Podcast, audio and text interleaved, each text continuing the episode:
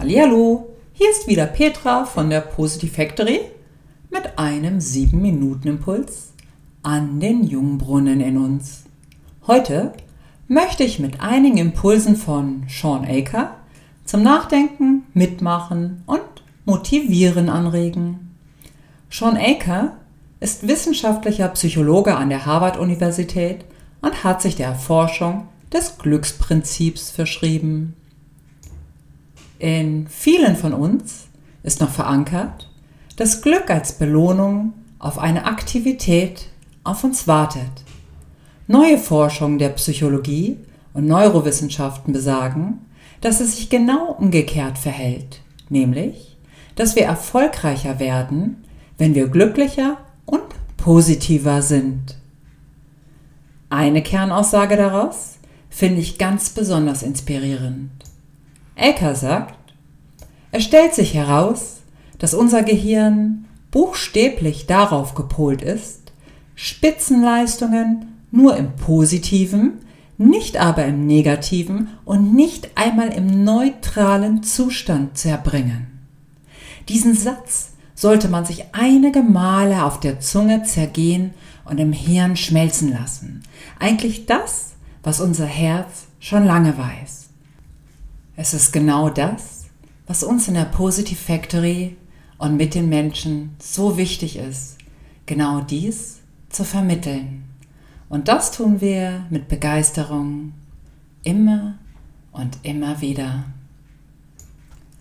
Und da gibt es noch etwas, was ich hier gerne weitergeben möchte. Es handelt sich um einen interessanten Versuch von der Psychologieprofessorin Ellen Langer aus dem Jahr 1979, den ich ganz besonders gerne mag. Ellen Langer plante einen einwöchigen Versuch mit einer Gruppe 75-jähriger Männer.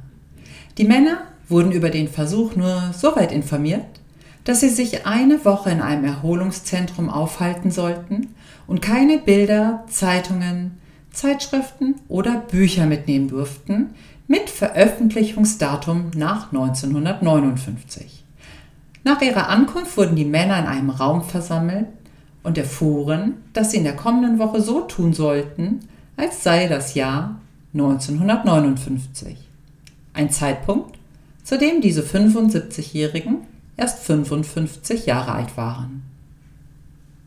Zur Intensivierung des Szenarios sollten die Männer sich zeitgemäß kleiden und verhalten und erhielten außerdem Ausweise mit einem Foto, das sie selbst im Alter von 55 Jahren zeigte. Im Verlauf der Woche wurden sie aufgefordert, sich über Präsident Eisenhower und andere Ereignisse, die zu jener Zeit in ihrem Leben stattgefunden hatten, zu unterhalten.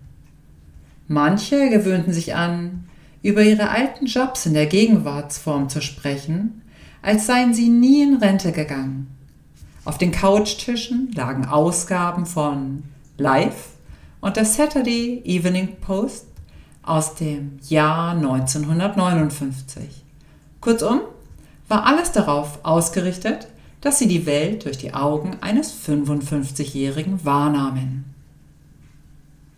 Ellen Langer wollte beweisen, dass unsere mentale Konstruktion also die Art, wie wir uns selbst wahrnehmen, den physikalischen Alterungsprozess direkt beeinflusst.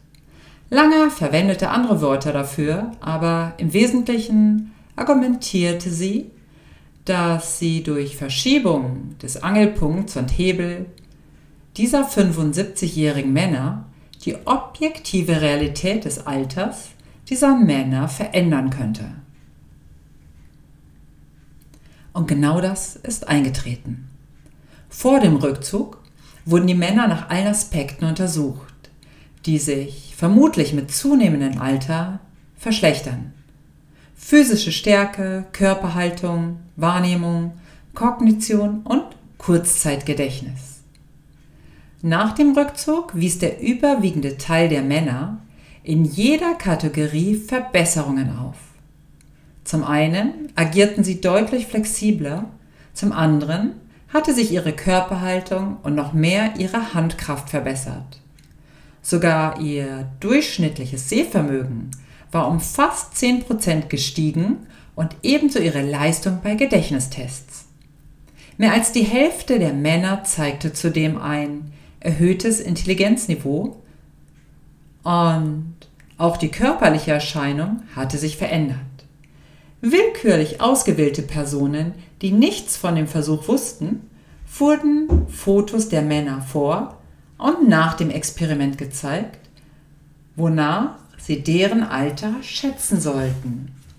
Diesen objektiven Beurteilungen zufolge sahen die Männer im Durchschnitt drei Jahre jünger aus als zum Zeitpunkt ihrer Ankunft. Wie gesagt, ging dieser Versuch nur über den Zeitraum von einer Woche. So eine Art von Verjüngungskur, das klingt schon sehr interessant für mich und wirft einige Fragen auf. Eine weitere Frage lautet, wie werden wir glücklicher und positiver, bevor wir das Gewünschte erhalten? Also dem Esel die Möhre vor der Nase wegnehmen sozusagen. Und gleich einen glücklichen Esel lostraben zu sehen. Wie funktioniert das am besten? Wie funktioniert das für dich?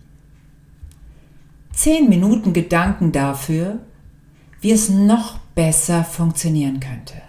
Nehme dir zehn Minuten Zeit, wie das für dich noch besser funktionieren könnte. Ich wäre wirklich auf die Ergebnisse gespannt. Dann fange ich gleich mal selber damit an und mache mich ans Werk. Bestimmt fallen mir noch einige neue Aspekte dazu ein. Eine schöne, glückliche Zeit in einem jungen und frischen Selbst wünsche ich dir mit vielen lieben Grüßen an dich.